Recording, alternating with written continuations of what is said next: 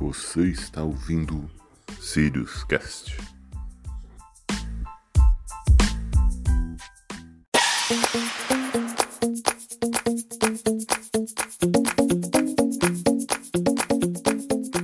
Seja muito bem-vindo, amigo internauta. Você que está surfando pelas ondas da internet, bem-vindo a mais um Sirius Cast. No episódio de hoje, vamos falar sobre o iceberg A68 e o aquecimento global. Comigo estão os amigos Wanderson. Muito bem-vindos, como vocês estão? Eu estou bem.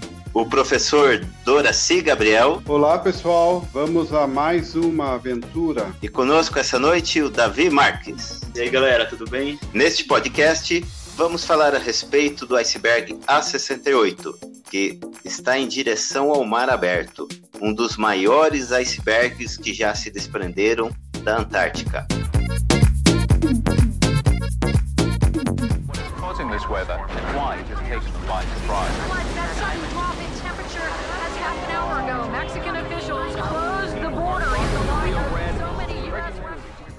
Pessoal, essa semana recebemos a notícia de que um grande iceberg está em direção ao mar.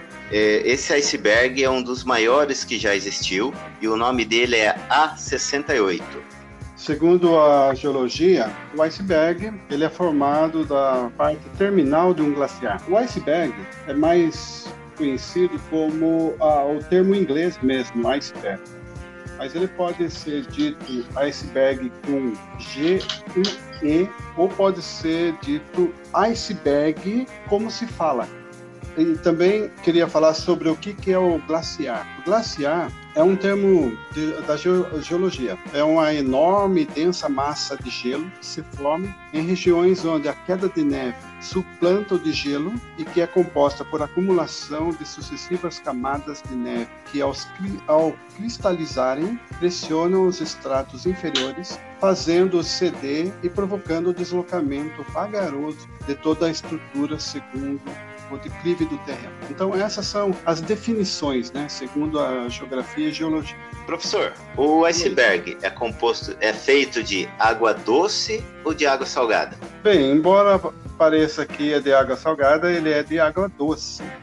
E além de água, ele leva também outros componentes que pode ser, no caso da Antártica, ele pode aparecer outros organismos, é, inclusive é, bactéria, vírus é, e outros germes. É, ele tem até ar, né? Exatamente, ele tem inclusive bolhas de ar, e não só o ar, o ar nosso que a gente respira, como pode trazer outros tipos de gases.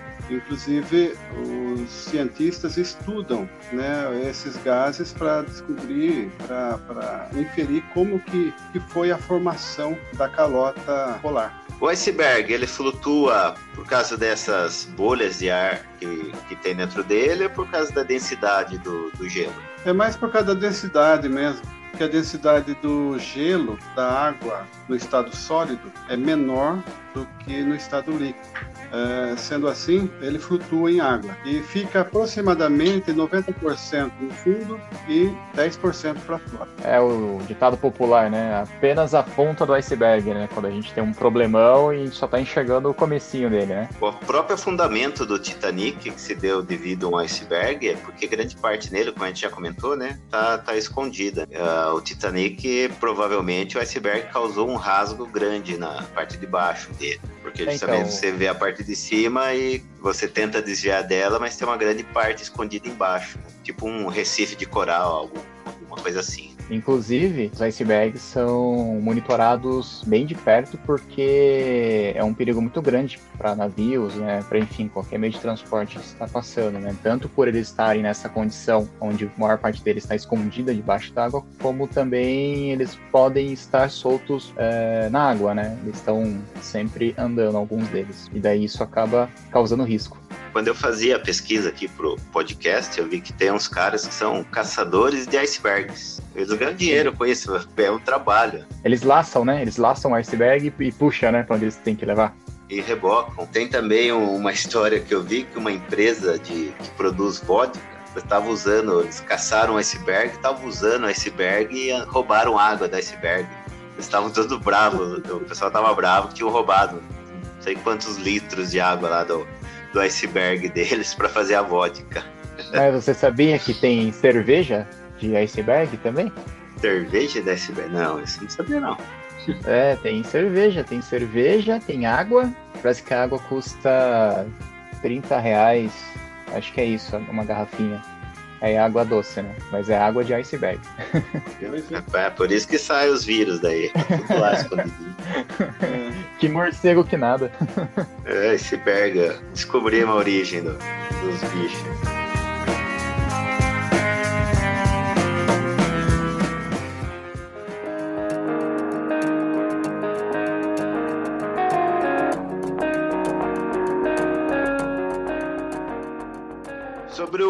68, o nome do iceberg que se desprendeu, e ele se desprendeu, na verdade, em 2017 lá da Antártica. Se você vê o mapa da Antártica, ele fica naquele rabinho que a Antártica faz, ele se desprendeu dali. Ali dá um glacial e ele acabou se desprendendo. Dizem os cientistas que esse essa parte que se desprendeu, essa parte não está relacionada ao aquecimento global. Foi um terremoto que ocorreu e ele acabou se desprendendo mas é uma peça gigantesca. Ele, no momento que ele se desprendeu, em 2017, ele tinha 6 mil quilômetros quadrados. Ele perde, perdeu um pouquinho de massa e hoje ele tem 5.800 quilômetros quadrados. Isso aí é quatro vezes maior que a cidade de São Paulo, que é a, a grande cidade de São Paulo. É equivalente ao tamanho do Distrito Federal, né? É muito grande. E, a- e a proporção dele, é, ele tem 200 metros de, de altura por 5.800. É como se fosse uma folha de papel A4 aí, em, em proporções. É, ah, mais precisamente, é, quatro folhas de papel amasso, né, é, bem, bem juntinhas. Então, é, é essa que é a proporção entre a espessura do iceberg, do A68, e a sua é, extensão. Acho que é importante frisar que é 200 metros, né, de altura e 5.800 quilômetros, né, de, Exatamente. de comprimento, né. É Faltou- muito grande. é. Mas também tem uma notícia que nesse final de semana, um iceberg de 310 mil quilômetros quadrados se desprendeu. Isso seria maior que o estado de São Paulo, mas Exato. ele se, se desprendeu e já se despedaçou. É diferente do A68 que tá inteirão ainda. É, por causa de- de- da espessura ser tão pequena, né? Ele, ele tende a espedaçar muito, muito cedo. Curioso que esse A68, ele começou, ele ficou um ano muito quieto, com um movimento muito pequeno. Inclusive, os cientistas achavam que ele ia voltar a grudar de novo na calota polar, né? Mas ele, é, de repente, ele chegou numa, numa região em que tem uma corrente marítima muito, muito forte e daí acelerou ele para frente, para o norte. E atualmente ele está passando pelo Círculo Polar, né? Ele tá ah, saiu da- do Círculo Polar, está passando, né, pelo Círculo Polar em direção ao Atlântico. Isso é um risco tremendo, né? Porque Não, tem o, o estreito ele ali é- de, de Magalhães. né? Ele é muito grande, né? Diferente de um de um iceberg pequeno que aqueles eh, navios eles já estão preparados para se chocarem contra icebergs, né? Mas como ele é muito grande, pode trazer problemas, inclusive, para esses navios. né? É, voltando só o, o Ale comentou, né, desse iceberg que acabou de se soltar, né? Não é, não é um negócio assim tão é, novo, vamos dizer assim, né? Já, já acontece há algum tempo, só esse A68 que foi realmente mais divulgado na atualidade, que a gente acabou é, a gente acabou, a gente acabou ficando sabendo, nossa, que frase mais estranha é essa. a gente acabou sabendo. É, mas olhando aqui, eu vi que em fevereiro de 2010 teve o B09B com cerca de 100 km quadrados que se deslocou até a baía de Commonwealth, algo assim, no leste da Antártica, e provocou a morte de 150 mil pinguins. Em julho de Matou uns 2018, pinguins ainda. matou os pinguins, 150 mil. Dó. Um monte, Nossa. um monte de pinguim morreu. Aproveitando aí a deixa do- dos pinguins, é interessante que no Ártico tem, tem humanos, né? Tem seres humanos vivendo lá. Na Antártica não tem. Os únicos seres vivos lá são é, a maior população, né? É de pinguins. Então eu pergunto aqui agora pra vocês: por que o urso polar não come pinguim? Ah, essa aí é. Pra gente que é biólogo é fácil, né? Porque lá no Polo Norte é onde os, os ursos polares vivem, né? Porque lá tem um clima mais adequado, não é tão frio igual a Antártida. E lá na, na Antártida é muito mais frio e só apenas os pinguins e alguns leões marinhos conseguem viver. É uma diferença gigantesca aí de temperatura. Eles não convivem. Mesmo o urso polar talvez não aguentaria o, frio da Antártica. É, com certeza. What is causing this weather and why it has taken them by surprise?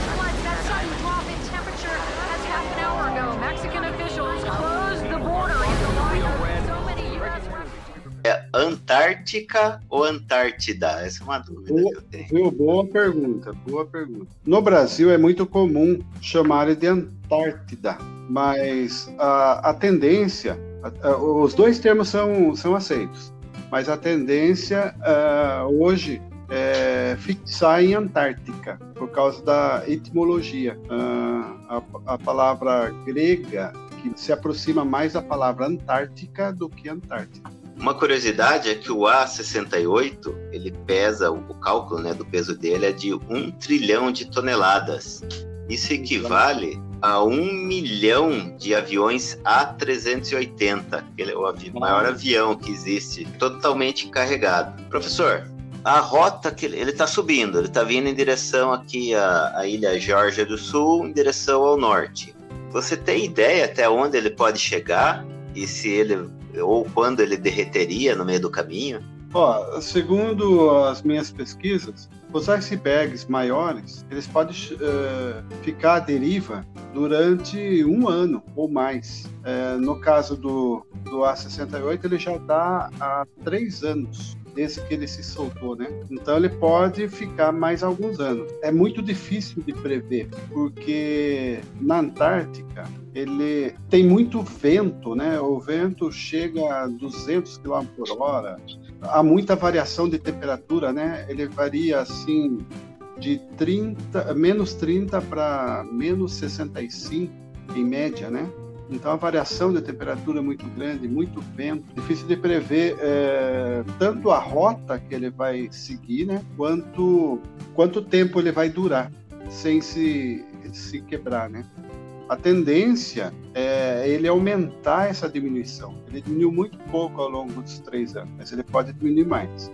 E, me- e mesmo que ele não traga um risco para um navio, só de imaginar um navio tendo que contornar isso é um prejuízo em combustível É, incalculável. Ele é muito largo, né? Um navio o que curioso, cruzar eu com tava- ele não tem o que fazer. eu estava vendo né, a- o movimento dele no início, eh, durante o primeiro ano, ele não só ele está caminhando para o norte, como ele ele rotaciona. Então tem hora que ele fica com a parte maior caminhando e a parte mais larga, né? Ou a parte mais estreita. Então, se se chocar com ele nesse movimento de rotação, é pior ainda, né? Entendi, porque o próprio navio, um navio grande, ele não para, ele não freia na água, né? Até o navio conseguir parar devido à inércia, ele leva um tempo. Leva um Então, bom se tempo. ele, é, então, se ele não perceber uma- a movimentação do iceberg, se o no radar não detectar e levar, pode até afundar o navio facilmente. É o Adrian Luckman, um nome um pouco engraçado, né? Ele é glaciologista em uma universidade lá no Reino Unido e em uma das, das suas entrevistas ele falou que ele está surpreso que as ondas do oceano ainda não tenham transformado o A68 em cubos de gelo, justamente por causa desse da espessura dele, né? Que é relativamente fina, né? Pro tamanho dele. Será que ele tem alguma coisa a mais na composição dele que pode estar fazendo isso? O gelo dele pode ser diferente? Ah, isso só o tempo vai dizer. Ele pode ter até um, um dinossauro lá dentro e a gente não sabe. É, porque 200 metros cabe muita coisa. né? É, 200 metros, embora ele para a proporção seja fino, mas é uma coisa alta. é, É, uma dúvida que eu tenho é se o, se o iceberg ele tem uma camada de terra ali, né? Eu acho que não, é só a camada de gelo mesmo, né? Então eu acho difícil ter, ter alguma coisa dentro, né? Por causa disso. Que ele não solta a terra Ó, junto, né?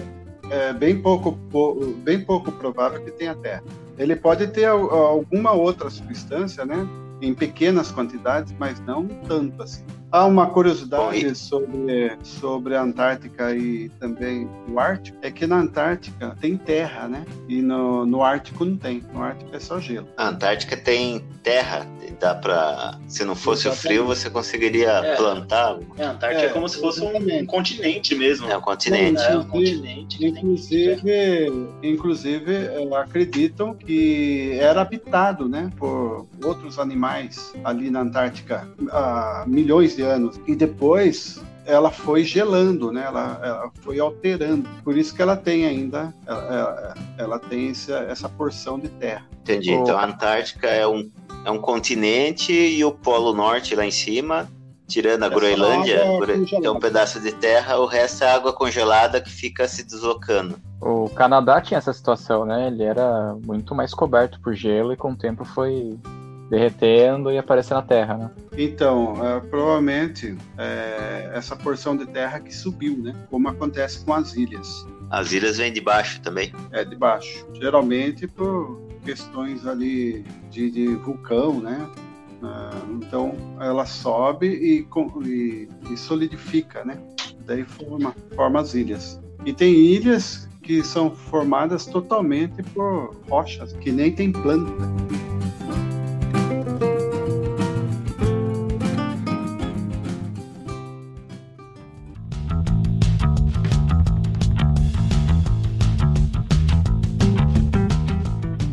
Agora voltando ao, ao iceberg, esse desprendimento provavelmente foi causado por um terremoto, é algo mais natural. Mas a gente está vendo, até vê bastante na TV, tem uma cena que, que é, é bonita de se ver, é triste, mas é bonita de se ver. Você vê lá um iceberg caindo pedaços e jorrando água. Parece que estourou um cano ali na, na Antártica e tá jorrando água do iceberg com ele derretendo. Na verdade, não é um iceberg que aparece lá, é um glacial.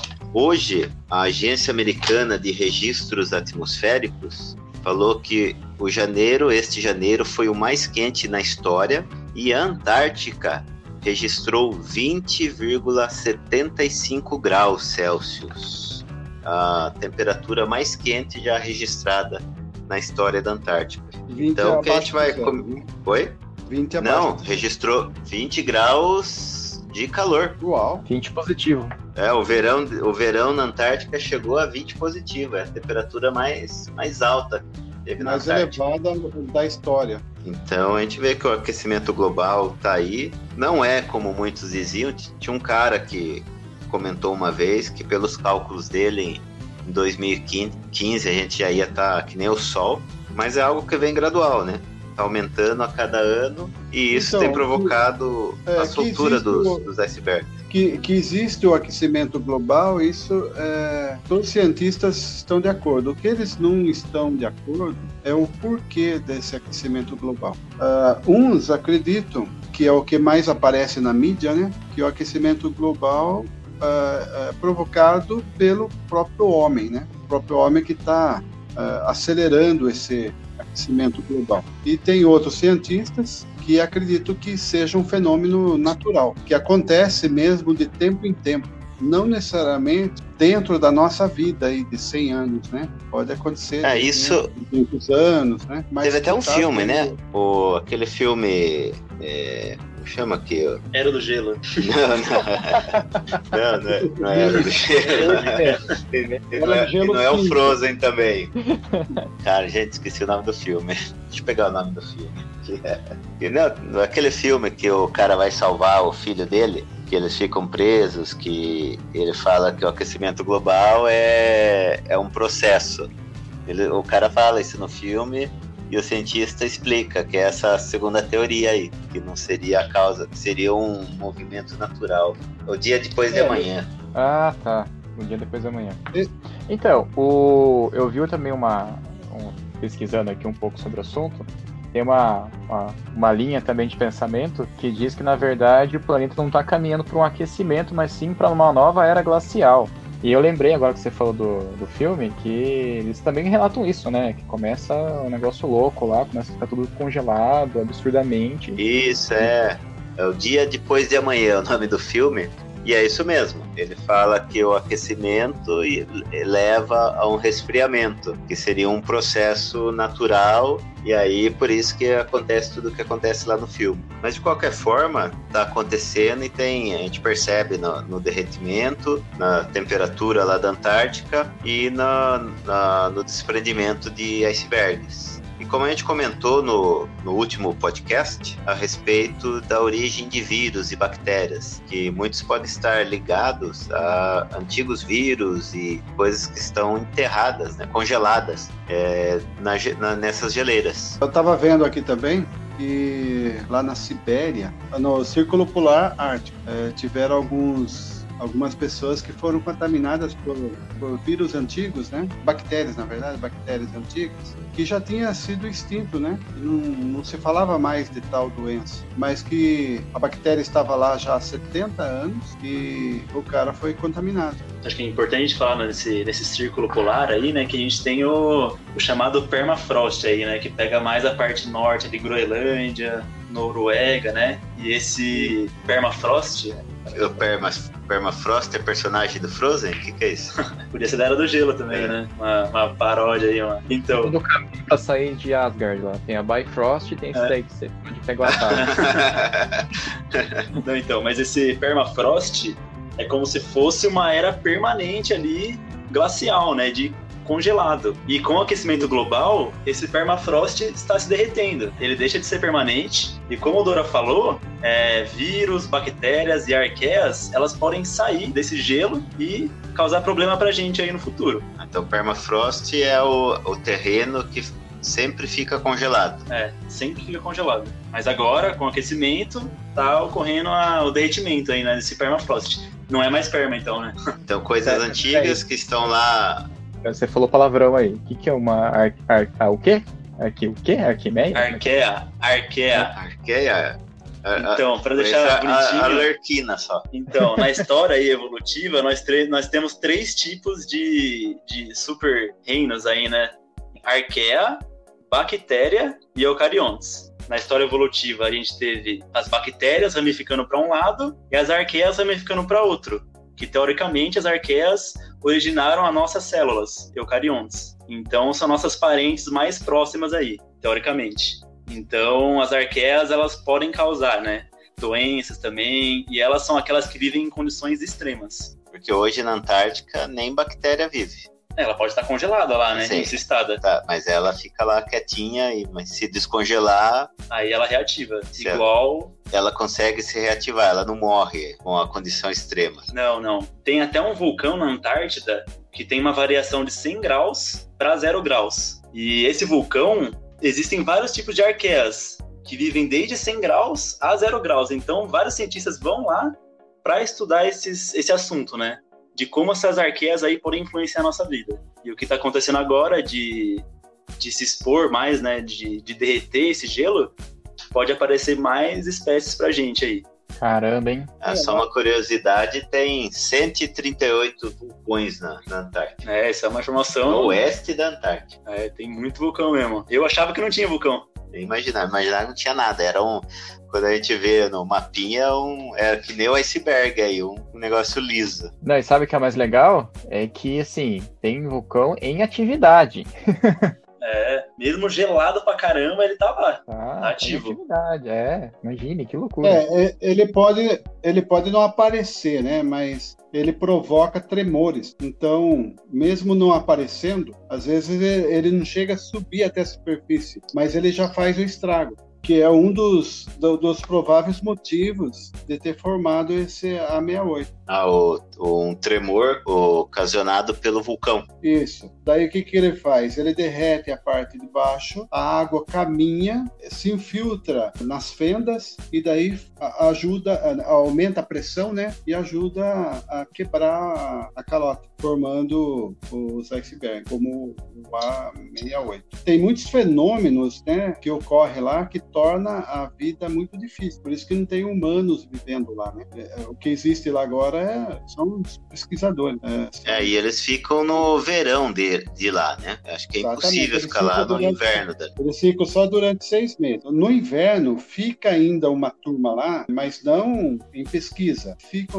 me parece que na, na base brasileira nova agora, fica 15 pessoas no inverno. Agora, a equipe de cientistas, né, visitantes e tudo mais, é só no verão. What is causing this weather and why it has taken them by surprise? Like that sudden drop in temperature as half an hour ago, Mexican Aqueles que a gente vê em filme, aqueles buracos que eles fazem no gelo e retiram aquelas grandes peças de gelo para estudo. Qual é a utilidade daquilo? Ah, é muito interessante isso. Conforme, assim como acontece né, na, na, na geologia, em que você vê aquelas camadas e eles estudam né, as eras através das camadas, lá também eles estudam as camadas de gelo. Quando ele tira aquele, aquele cilindro de gelo, né? Aquele cilindro de gelo ele mostra as, as várias camadas na- nas eras passadas. E daí eles conseguem estudar como que era o clima na época, quais os gases que estavam presentes. né? A, a nossa atmosfera, a atmosfera da Terra, ela foi alterando ao longo do tempo, até que chegou o momento que houve condições da vida humana, né? Então, até isso dá para perceber ali na, no estudo das camadas eh, do gelo. Eh, eles tiram aqueles cilindros assim muito profundo e de vários lugares. Eu vi hoje, por exemplo, numa pesquisa aqui, que tem um galpão tipo assim da desses grandes supermercados, né? Pósito de supermercados, que é uma geladeira contendo esses cilindros de gelo Ah, para estudo futuro. para estudo futuro. Muito interessante. É, além disso, essas, essas camadas né, que, eles, que eles retiram têm uma função biológica que em 2015 eles inventaram um novo método científico chamado metagenoma. O que, que é isso? É uma palavra meio, meio difícil aí, pode ser nova para alguns aí, mas eu vou explicar bem, bem por cima aí. Você pega, por exemplo, um pedaço de terra, joga numa máquina lá e ele dá uma espécie de bactéria nova para você. Então você pode pegar qualquer amostra de qualquer ambiente Ele descobre Ah, a bactéria. ele descobre o material genético da bactéria, o DNA dela. Então a gente não sabe como ela é, mas sabe que ela tá ali. Então, de o quê? Sei lá, 3.600 reinos, né? Filos, mais exatamente, né? De bactérias, passou para 360 mil. O que é um filo? Filo é um conglomerado de um monte de espécies de bactéria. Então, a partir desse método aí, como o Dora falou aí de, de tirar gelo, né? O metagenoma de qualquer superfície, qualquer amostra, ele consegue descobrir novas espécies de bactéria, ou seja, dá pra ter um universo inteiro aí pra gente explorar e descobrir, né? Pode ser ruim também, porque muito mais chance, muito mais bactéria aí pra causar doença na gente, né? Ah, o curioso é que foi tirado, né? ah, foi descoberto uma bactéria, uma bactéria, não um vírus, lá na Sibéria, em que esse vírus ele só contamina seres unicelulares. Então, só amebas, por exemplo, ela não, não atinge o ser vivo animal, né? Como a gente conhece, o mamífero, o peixe, o ser humano. Muito curioso isso aí. Então, são, eh, são patógenos muito rudimentares, né? Muito primitivos. Mas eles conseguiriam aprender? É, Eles, uma bactéria, por exemplo, ela evolui igual o vírus? Consegue mutar e ficar mais resistente? Com certeza, é a mesma teoria se aplica nas duas, né? Porque quando a seleção age, né, sobre, sobre determinado ser vivo, ele tende a selecionar os mais fortes. Ou seja, se tem uma bactéria que vai ser resistente é, a alguma, alguma ação que vai provocar a morte dela, a outra mais resistente vai multiplicar e vai conseguir mudar. O vírus até ele consegue mudar o próprio material genético, como vocês falaram lá no, no coronavírus. O corona, quando ele vai entrando nas pessoas e vai curando, ou tentam achar cura, ele vai se mudando, mudando o material genético dele para ficar mais forte. Para não sofrer ação desses. Não é que ele tem vontade própria. Isso, seja, todas essas ações vão selecionando. Ou seja, ele usa hack. Ele usa hack. mas, mas é isso então. Se surgir outro coronavírus com diferente material genético, ele pode ser resistente à vacina que vão criar. É que é o que a gente comentou no último episódio, que é o que acontece com a gripe. Todo ano você tem que tomar a vacina porque o vírus faz a mutação. Ó, em agosto de 2016, em uma região remota da tundra da Sibéria, chamado Península Lamal, no Círculo Ártico, um garoto de 12 anos morreu e pelo menos 20 pessoas foram hospitalizadas após terem sido infectadas por antraz. A teoria é que há mais de 75 anos, uma rena infectada com antraz morreu e sua carcaça congelada ficou presa sob uma camada de solo também congelado, chamado de permafrost. Lá ela ficou até a onda de calor que invadiu a região no verão de 2016 e derreteu o permafrost. Isso expôs a carcaça da rena infectada e liberou o vírus para a água e para o solo do local, e, consequentemente, para os alimentos que as pessoas que viviam lá consumiam. Mais de duas mil renas nasceram infectadas ali, e houve um número. E o mesmo pode acontecer com, com outros vírus e bactérias e fungos. Eh, alguns tipos são muito resistentes e ficam milhares de anos. É, isso é preocupante. Na atual situação, pode ter coisas aí que a gente não consiga combater, né? Ou seja rápido na disseminação, como está sendo o coronavírus. What is causing this weather and why it has taken them by surprise? Like that sudden drop in temperature as half an hour ago, Mexican officials closed the border in the light of so many U.S. Então, pra gente fechar, eu acho que é importante a gente frisar, né? Ó, glacial, ó, geleira, né? Congelar. Que o aquecimento global é real. Pode estar acontecendo por fatores aí humanos, né? Ou tem teorias também que pode ser aí uma alteração natural do ciclo É, da Terra não, aí. não importa o fator, importa que ele está acontecendo e. É um fato, é. Então ele tá acontecendo, é bom a gente se conscientizar, né? É, e se for, se for humano, que a gente possa fazer é, economia de combustíveis fósseis, não jogar lixo nos oceanos, né? Só uma consciência ecológica a gente precisa ter, independente se for a causa ou não. A gente precisa deixar um mundo melhor do que a gente encontrou. Se não for, se for um processo natural, que venha que a gente vai ter que passar por ele, não tem como evitar. E os fortes vão sobreviver. Aí a seleção natural. Ciência natural vai agir.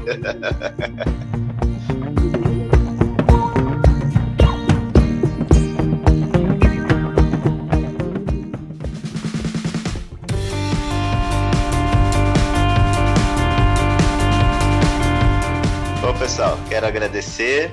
Obrigado por estar ouvindo o podcast. Quero mandar um abraço especial para os caminhoneiros, vocês aí que estão na luta do dia a dia, estão escutando aí a gente. Muito obrigado, um grande abraço.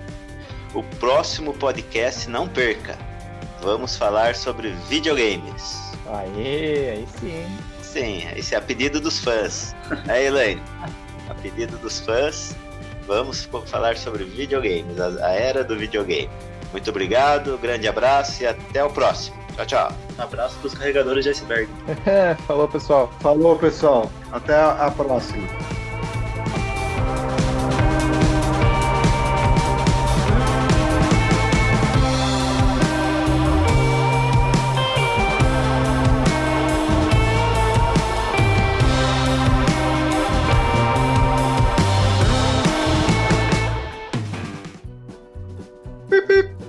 Agora?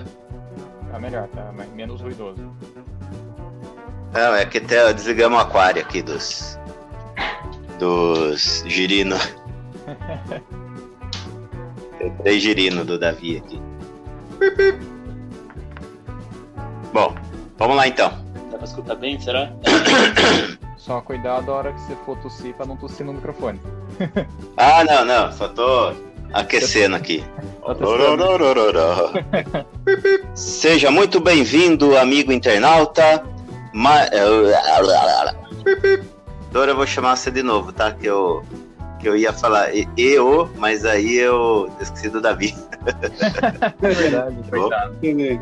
É, é. Então, professor Doraci, eu não era para eu perguntar isso. A flutu... oh, eu não consigo falar flutuabilidade, É, mas eu vou falar que o iceberg flutua, é mais, é mais fácil. É, inclusive, é, esses, esses tipos de formações são muito perigosos para. Vai, vamos lá. É, você sabe se. Perguntado. Bom, pessoal, esse foi o, o tema do podcast de hoje. Não, você quer falar? Não, vai falar. Não, dá um fechamento, assim, de. Ah, que o aquecimento global real, que eu acho que é muito importante a gente falar isso. Tem muita gente que acha que é mentira. Não é? Tá bom? Não é? E a Terra é plana. Terra é plana também. Vai dar mais trabalho para edição. Ha ha ha ha ha!